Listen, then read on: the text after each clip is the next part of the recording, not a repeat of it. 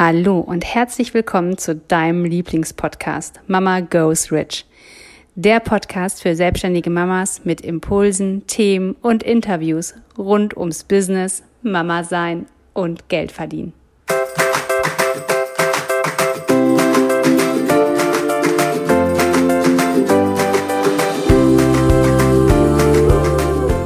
Hallo, ich bin Katja. Hallo, ich bin Jessica. Und gemeinsam sind wir Mama, Mama Goes Rich.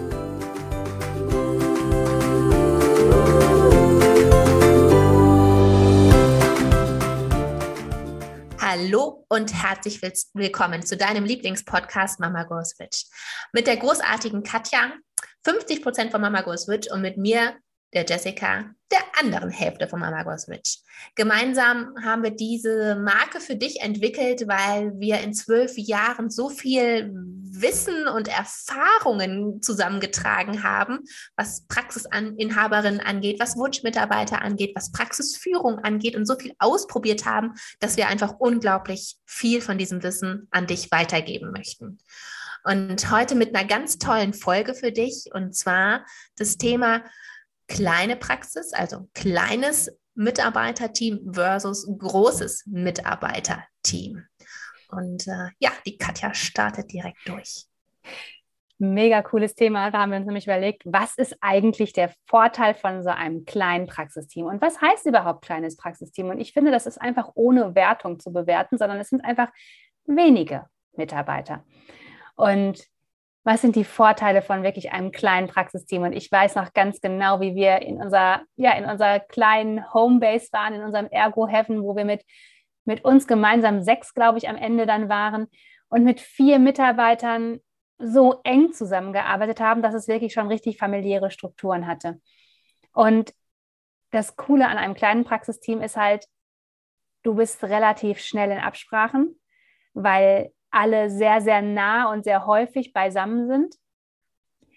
Du kannst einfach noch vorleben, wie du es gerne hättest. Sie kopieren einfach das, was du tust, weil bei drei bis vier Mitarbeitern können sie sich einfach auf dich fokussieren und wissen, okay, das, was du tust, können sie auch tun. Sie haben sogar die Möglichkeit, es zu tun, weil du meistens ja dann auch noch an den Praxisorganisationssachen und auch an den Praxisabläufen noch beteiligt bist. Und dieses kleine familiäre Team ist einfach so wunderschön, weil jeder für jeden auch noch da ist. Da gibt es nicht diese Mentalität, es wird schon jemand anders machen, weil all eyes on you, wenn es nur fünf Leute sind. Es ist einfach, man ist so im Fokus, man ist einfach so eine Einheit. Und da ist ganz klar, wenn einer spült, trocknet der andere ab. Oder gestern hat der eine gespült, dann weiß ich, okay, vielleicht mache ich es heute und man nimmt sich viel, viel mehr wahr, weil man halt auch einfach, ja, nur drei oder vier Leute wahrnehmen muss. Und Absprachen sind so schnell getroffen, weil man ja auch einfach, ja, man sieht jemanden schnell auf dem Flur, schnelle Absprache.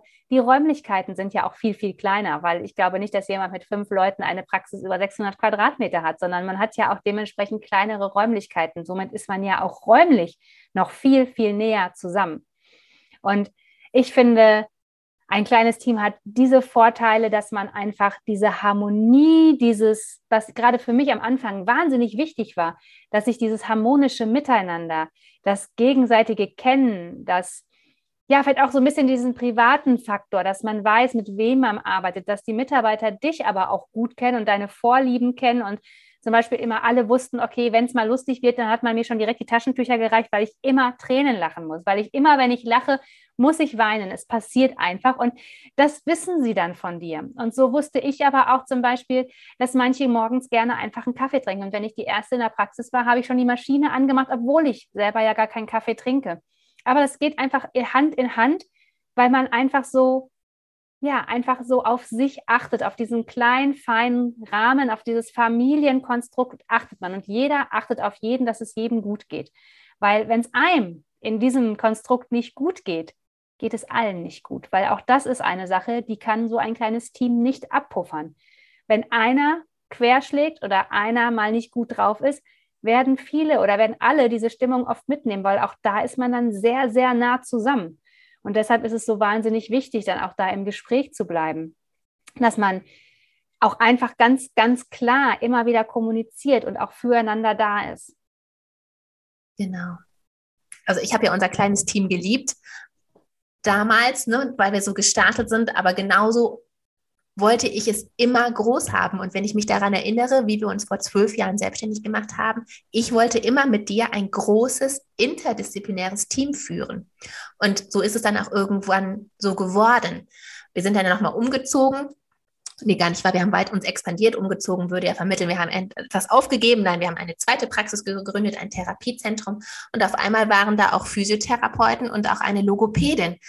Und ähm, das, was ich dir auf jeden Fall sagen möchte, ist, ein kleines Team kann man nicht so führen wie ein großes Team. Ein kleines Team, das ist fein, da kannst du dich auch mal so ein bisschen verstecken. Klar, die übernehmen ganz schnell deine Werte, aber da musst du so gar nicht nach vorne treten. Da musst du gar nicht so ins Rampenlicht. Aber wenn du auf einmal ein großes Team hast, vielleicht auch wirklich dann noch mit anderen Disziplinen, auf einmal muss da wirklich ein Kapitän am Steuerrad der Hoppe-Tosse sein. Da kann es nicht sein, dass du dich auch mal hinten ins Beiboot setzt und dich mal ein bisschen mitschaukeln lässt. Gerade am Anfang, wenn vielleicht auch noch gar nicht so klar ist, wie die Hierarchien sind, ist es unglaublich wichtig, dass du vorangehst, dass du eine ganz klare Anführerin bist, dass du ganz klar in der Kommunikation bist, was du willst, wohin es gehen soll, was euer gemeinsames Ziel ist. Alle Augen gucken dann auf dich. Und ich finde es unglaublich wertvoll, weil ich gerne mit vielen Menschen zusammenarbeite, auch mit Menschen, die auch verschiedene Therapieberufe gelernt haben, weil ich die verschiedenen Sichtweisen so liebe. Das beinhaltet aber auch, dass man mal diskutieren darf. Und ähm, dass man auch als Chefin es aushält, wenn jemand eine andere Meinung hat. Das ist nicht schlimm. Ich finde, das ist immer bereichernd. Trotzdem kann es nur einen Weg geben. Und ich weiß, was du jetzt gerade denkst. Und du stellst dir jetzt gerade diese Teamsitzungen vor und wo vielleicht einer oder auch mehrere sagen, oh, ich will das so nicht machen. Aber weißt du was? Man kann nicht sagen, okay, 70 Prozent, die gehen Weg A und 30 Prozent, die gehen Weg B. So klappt es in der Praxis nun mal auch nicht. Ne? Entweder du hast das Ziel, dass ähm, alle neurologischen Patienten behandelt werden sollen. Und dann können nicht 30 sagen, ich mache es auf gar keinen Fall. Wenn das dein Ziel ist, dass ihr eine neurologische Praxis seid, können nicht sagen 30 Prozent, ich mache Kinder, wenn du, wenn du dir so denkst, das passt überhaupt nicht in mein, in mein Konzept. Ich möchte hier keine Schaukel anschaffen. Ich möchte hier kein Memory liegen haben. Dann passt es nicht in dein Konzept. Und da darfst du ganz klar dann auch vorangehen und vorweggehen und sagen, nein, meine Praxis mit dem Namen XY steht für neurologische Patienten und die behandeln wir alle. Es ist mega fein, es ist cool, dass du noch so andere Interessensgebiete hast, aber nicht in deiner Arbeitszeit hier. Und das darf man aushalten. Und das kommt immer mehr, umso größer man ist. Ist man ein kleines, feines Team, drei, vier Mitarbeiter, ist man so eine Symbiose. Wenn der eine ausfällt, füllt der andere die Lücke.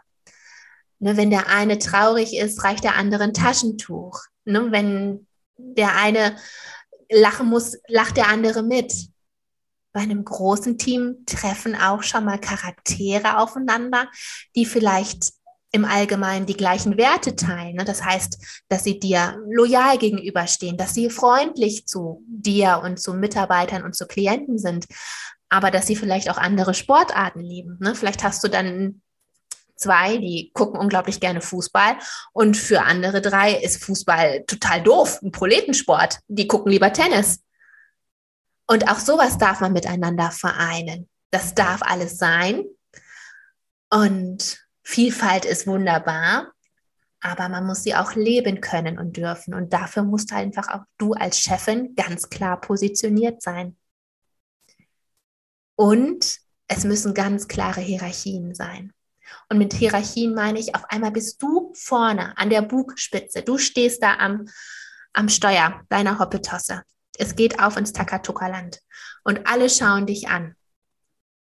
Und du weißt, ne, so ein Kapitän, der kann nicht mal sagen, ach, jetzt gehe ich mal in die Kombüse, heute habe ich mal Bock auf Kartoffeln schnippeln und ich mache eigentlich hier alle Aufgaben an Bord. Ich hole auch mal den Anker ein, ich äh, lichte die Segel, ich arbeite in der Kombüse, ich mache die Betten für die anderen. Nein, ein Kapitän steuert dann das Schiff. Das heißt, dass du auch deine Zeit früher oder später am Klienten reduzieren solltest, damit du genug Zeit hast, dieses Schiff auch zu steuern. Du kannst nicht alles machen. Auch wenn du immer noch denkst, du machst es am besten. Mega geil. Mega geil. Trotzdem kannst du nicht alles alleine machen. Und dann muss es ganz klare Hierarchien geben dass es jemanden gibt, der für die Rezeption zuständig ist, dass es vielleicht eine therapeutische Leitung gibt oder auch mehrere, wenn verschiedene Disziplinen bei dir arbeiten. Und es muss denen auch ganz klar sein, was deren Befugnisse sind, was sie entscheiden dürfen, was sie nicht entscheiden dürfen. Einfach Hierarchien. Und dass du über allem stehst und du immer das letzte Wort hast. Das ist nicht einfach. Ich erinnere mich an Zeiten, da ist mir das auch nicht leicht gefallen. Das ist Wachstum, das ist Wachstumsschmerz. Das darf alles sein. Aber für eine erfolgreiche Praxis muss es so sein. Muss es Hierarchien geben bei vielen Mitarbeitern. Da hast du nicht mehr jeden im Blick. Das ist auch okay so. Aber dafür dürfen andere kommen und die Mitarbeiter im Blick haben. Da dürfen andere kommen, die manchmal auch Sachen besser können als du. Das ist überhaupt nicht dramatisch. Ja, das ist so mein Resümee für ein großes Team. Ja. Und ich finde es so wahnsinnig wichtig, dass, es, dass du der Kapitän bist auf deinem, in deiner Praxis, weil in einem kleinen Team passiert kein stille Postprinzip. Da würde dich jeder noch selber fragen, weil du hast auch einfach die Möglichkeit, noch schnell eine Frage zu beantworten oder sie sehen, wie du es machst. In einem großen Team, das Schlimmste, was passieren kann, wenn du nicht für sie Zeit hast oder nicht ganz klar sagst, wo es lang geht, macht jeder, was er will. Und ich weiß nicht, ob du das schon mal gesehen hast. Mein Sohn hatte diese Woche das erste Fußballspiel mit dem Kindergarten.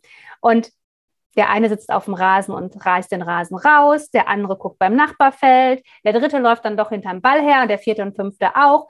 Und der sechste steht so im Tor und guckt einfach auch so ein bisschen rum, unterhält sich noch mit dem Torwart von nebenan oder mit dem Vater, der daneben steht. Und jeder macht so das, was er will. Und bei den Kindern ist es mega süß. Und dann denken auch alle, ach, wie schön und wie niedlich.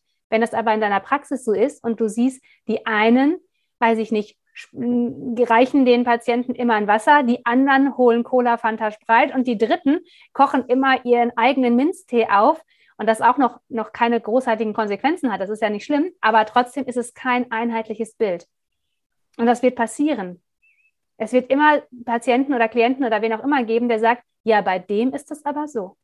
Und da ist das aber so. Und da ist das aber so. Und deshalb ist es so wahnsinnig wichtig, dass du ganz klar sagst, wie es gemacht wird, damit sich jeder daran halten kann, damit ihr als eine Einheit auch dasteht.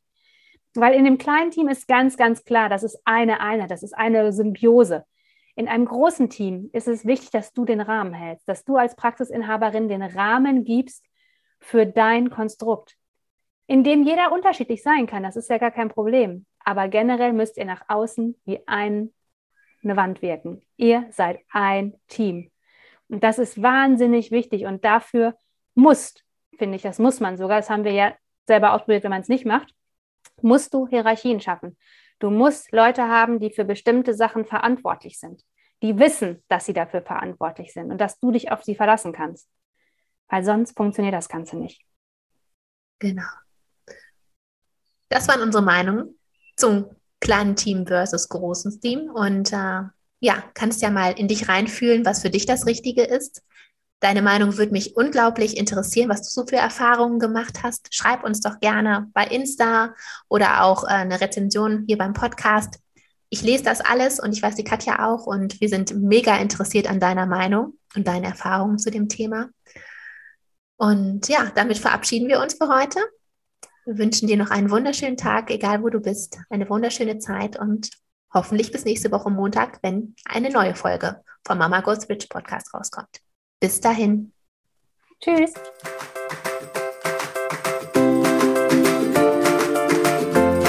Wenn dir der Podcast gefallen hat, hinterlasse uns gerne eine 5-Sterne-Bewertung. Wir würden uns auch sehr freuen, wenn du deine Gedanken zu der aktuellen Folge mit uns in den Kommentaren teilst. Wenn du mehr Informationen haben möchtest, dann schau doch gerne auf unsere Website www.mamagoesrich.de und folge uns auf Instagram. Wir freuen uns, wenn du in deine Power kommst und zu der Frau wirst, die ihr eigenes Geld verdient, hat und es ausgibt,